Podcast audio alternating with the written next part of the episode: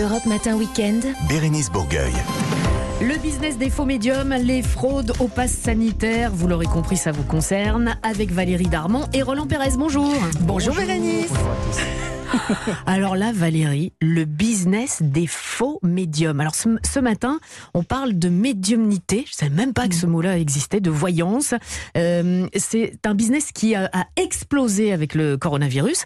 Alors ce monde opaque, il hein, faut bien le dire, ça fascine et en même temps, euh, ça inquiète un peu. L'Institut national des arts divinatoires, l'INAD, euh, dit même des escrocs de la voyance qu'ils sont l'industrie de la détresse humaine. Alors comment choisir, Valérie, un médium, un voyant ou un c'est un petit peu la jungle, hein, tout ça. Un voyant, à mon avis, pour choisir.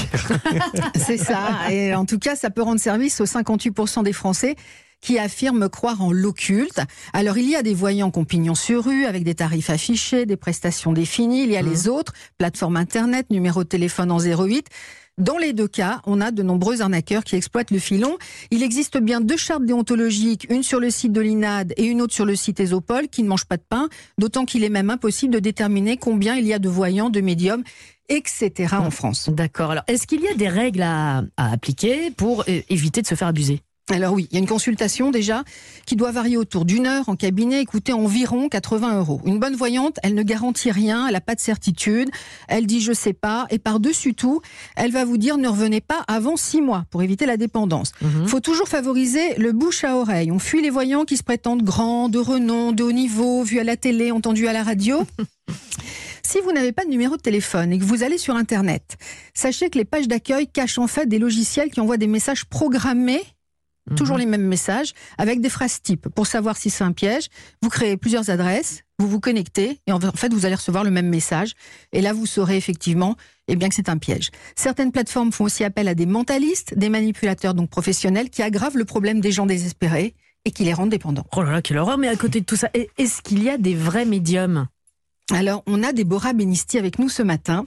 Mhm. dont la faculté, bonjour Déborah, bonjour, qui lui est tombée dessus, qui lui est tombée dessus comme ça, et de communiquer mhm. avec les défunts. Alors Déborah, pour tendre le coup à tous ces faux prédicateurs, qui souvent se font payer à prix d'or encore et encore, vous avez autofinancé avec l'aide de mécènes un documentaire sous contrôle d'huissier du jamais vu en France, que l'on peut trouver sur votre site intitulé Déborah l'expérience inédite, dans lequel on vous voit travailler avec diverses familles, exercer votre don devant un comédien, un mentaliste, des scientifiques comme Jean-Pierre Luminet, quand même, qui est connu, directeur de, recherche au CNRS. Et le résultat est assez bluffant, faut le dire. Et vous n'avez pas eu peur de vous prêter à cet exercice d'équilibriste en tant que médium?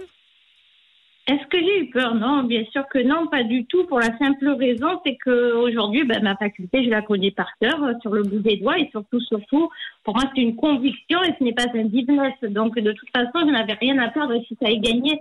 C'était là pour euh, essayer de Malheureusement, il y a beaucoup d'arnaques dans la médiumnité, donc beaucoup de personnes ne croient plus en la médiumnité, ce qui est normal. Euh, donc, je voulais redonner une image un peu plus, euh, montrer qu'on pouvait faire de la médiumnité sans tricher en fait. Et, si ce n'avait euh, malheureusement pas marché, je n'avais rien à perdre, je n'ai rien à vendre, je n'ai pas de livre à vendre, je n'ai pas de. Donc, euh, c'était c'était vraiment une conviction et non, je n'ai pas eu peur. Et comment ça se passe pour vous Fonctionnez comment? Comme un téléphone? Alors, euh, lorsque quelqu'un euh, me consulte, déjà, ce qu'il faut savoir, c'est que lorsqu'on va avoir une médium, il faut en dire le moins possible. Parce que malheureusement, les personnes qui sont en détresse, ils, ils appellent les médiums ou ils envoient des messages et ils donnent 90% de leurs informations sans même faire exprès. Quand on va voir un médium, il faut en dire le moins possible, quitte à même, pourquoi pas mentir sur son prénom, mentir sur... Euh, voilà, peu importe, c'est pas important. Si le médium lui-même est en réelle communication avec vos proches, c'est à lui de vous donner des éléments. Donc... donc oui, effectivement, les personnes qui viennent me voir me demandent de parler à telle ou telle personne. Et c'est à moi de leur donner de réelles preuves, pas une preuve, pas deux preuves, pas trois preuves, mais des multitudes de preuves pour être sûr que c'est bien leur proche qui est en relation avec moi, tout simplement. Et, Déborah L'huissier a constaté tout ça pendant le documentaire Bien sûr, parce que euh, malheureusement, c'est pareil dans ce monde. Il y a beaucoup de médiums qui prétendent avoir été testés. Pourquoi pas Mais sans huissier de justice et surtout, surtout par-dessus tout, sans mentaliste, ça n'a aucune valeur, tout simplement parce que parce que je peux écrire euh, ce test n'est pas testé, n'est pas truqué, et vous penserez que j'ai été testé, mais mm. c'est euh, voilà. Là, lui, c'est juste à tout encadrer jusqu'à la sélection des personnes endeuillées, jusqu'à euh, vérifier qu'il n'y avait pas de triche, que je n'avais pas d'oreillette, que jusqu'à vérifier même toutes les personnes qui étaient dans le documentaire qui ne m'ont pas donné d'informations. Et puis un mentaliste, pourquoi? Parce que malheureusement, euh, beaucoup, beaucoup, beaucoup trop de médiums sont plus mentalistes que médiums. Et lorsque la médiumnité va au-delà du mentalisme, ben, c'est là qu'on peut se poser la question est-ce qu'il y a vraiment quelque chose après la mort? Merci beaucoup Déborah. Euh, donc je rappelle que votre documentaire, on le trouve sur votre site officiel, l'expérience inédite, et il est un petit peu moins de 5 euros si ça vous intéresse. Bah, ça a l'air très très intéressant. Merci Valérie, reste avec nous. On va parler de fraude, fraude au pass sanitaire. Ce sera avec Roland Pérez dans quelques instants sur Europe 1. Matin Weekend. Bérénice Bourgueil. Valérie, je vois, je vois qu'on va parler de fraude au pass sanitaire et je vois qu'on va parler de tout ça avec Roland Pérez. Non, ça ne marche pas. je suis une arnaque. je, suis une arnaque. Je suis. non, mais moi, moi, je suis une arnaque. Euh, Roland, Roland, depuis plusieurs semaines, la présentation de, du pass sanitaire est exigée en France euh, pour manger au restaurant, pour prendre le train, aller au cinéma, au musée, à la piscine. Et alors très bientôt, cette exigence va concerner les 12-17 ans. Et du coup, parmi les opposants au vaccin, euh, nombreux sont ceux qui se procurent un faux document ou utilise le passe d'un proche. Alors que, risque-t-il et, surtout euh, comment le savoir? Eh C'est tout le problème. Ah Alors il s'agit, il faut le savoir, de fraude très sophistiquée puisqu'il s'agit de faire fabriquer un QR code. C'est pas une mince affaire. Mhm. Et ensuite il faut l'importer dans son carnet de vaccination, ranger dans son application tous anti-Covid puisqu'on montre son téléphone dès qu'on entre aujourd'hui euh, dans un dans un lieu public comme vous venez de le rappeler. Pour avoir fait de hautes études euh, technologiques, bah numériques, vous avez tout à fait raison. Il faut s'immiscer dans l'interface numérique d'un médecin pour usurper son identité. C'est le chemin du combattant. Et solliciter de, de, notre caisse primaire, enfin de la caisse primaire d'assurance maladie, ce fameux sésame. Et il y a aussi la possibilité, alors c'est plus facile, de s'acoquiner avec un professionnel de santé qui, euh, ah. bah, évidemment, peut-être est opposé lui-même à la vaccination ou qui souhaite juste arrondir ses fins de mois. Et le tour de passe-passe se fait. Alors, le coût moyen, sachez Bérénice, pour se procurer un faux passe sanitaire est d'environ 500 hum. euros, ce coût tend à diminuer tant l'offre semble pléthore aujourd'hui. Alors, ce qui est plus facile et peut-être moins, euh, risqué, vous allez, vous allez nous le dire, euh, Roland, c'est peut-être de présenter le pass sanitaire d'un proche en faisant croire que c'est le sien. je vois venir. Alors le résultat est le même, hein, Bérénice. Il s'agit d'un faux pass sanitaire, et vous le savez, pour celui qui le présente. Mais il est vrai que les sanctions sont moins lourdes. 135 euros pour un QR code qui n'est pas le sien, 1500 euros si vous continuez ce petit manège 15 jours après, et jusqu'à 6 mois de prison et 3750 euros d'amende si l'infraction se renouvelle trois fois en un mois. Donc, vous voyez, c'est très clair.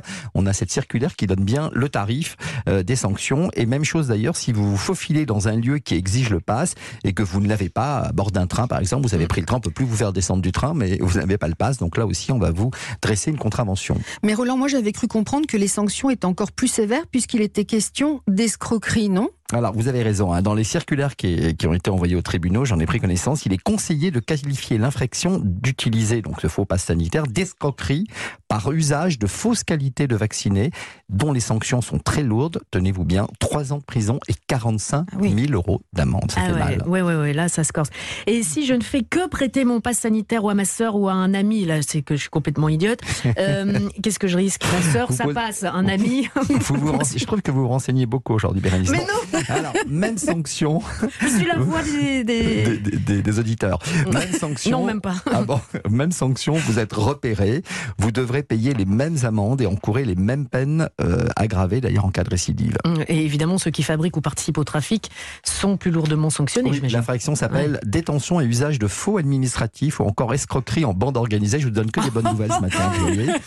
Avec à la clé des peines pouvant aller de 5 ans à 10 ans de prison et une amende même qui peut aller jusqu'à 1 million d'euros. Voilà, on ne plaisante pas du tout. D'ailleurs, des enquêtes sont en cours actuellement. Mhm. Et on s'est aperçu que des employés de centres de vaccination avaient participé à un ou plusieurs trafics de faux certificats. Oui, donc c'est la loi Enfin, c'est ça, c'est la loi. Euh, qu'on soit pour ou contre, c'est la loi. Dernier point, Roland, les commerçants ou les, les contrôleurs des trains, par exemple, qui demandent la preuve de, de, ce sésame, ne sont pas chargés de vérifier si ce passe est bien celui de la, présent, de la personne qui, qui le présente. Ils, ils, ne demandent pas la carte d'identité. Du coup, les fraudes semblent difficiles à dépister, mais ils peuvent peut-être pas demander la carte d'identité. Non, ils n'ont pas la carte d'identité. Alors, dans les trains, ça peut, ils peuvent la demander parce qu'ils ont, ils ont, ils ont l'obligation de vérifier que le billet nominatif correspond bien. Euh, alors, ils ne le demandent pas toujours jours. Alors du coup, avec le pass sanitaire, ils peuvent vérifier tout de suite avec leur téléphone, avec leur application, si le nom de, de ce QR Correspond code correspond bien. Donc c'est un peu ouais. plus difficile. Euh, en revanche, dans les, dans, chez les commerçants, vous avez parfaitement raison. euh, ils vont juste vérifier avec leur, leur Mmh. application, enfin Ah leur, oui. leur scan, que c'est bien le bon QR code. Ils n'ont aucune, aucune, ce ne sont pas des officiers de police, ils n'ont aucune obligation. Donc euh, voilà. Mais en revanche, les commerçants ou les professionnels qui ne contrôlent pas le passe sanitaire s'exposent à une mise en demeure et une, éve- une éventuelle fermeture de leur établissement. Donc, euh, en fait, pour résumer, euh, Roland, autant, enfin, comme Autant- d'hab, hein. Autant rester dans les clous, en Oui, fait. hein. autant, Oui, c'est autant ça. avoir un vrai pass Eh oui. sanitaire où évidemment euh, ça va être la, la vie est un peu compliquée pour ceux qui ne l'ont pas. Bah, ou aujourd'hui. alors on prend plus le train, on va pas au resto et on euh, mange chez soi et tout ça, ouais, on, on va ça. pas au cinéma, on regarde des séries chez soi, qu'est-ce que je vous dis Bah, euh, oui, oui, oui, non, mais on peut faire plein de trucs. Euh, Bon, bah, ça fait réfléchir. Hein, toutes ces infos. Regardez, moi, j'ai mon passe euh, sanitaire. Oui, je vais le vérifier tout à l'heure. On, va faire un, petit PCR en sortant. Très bien. Bah, merci beaucoup, Roland. Bon dimanche. Bon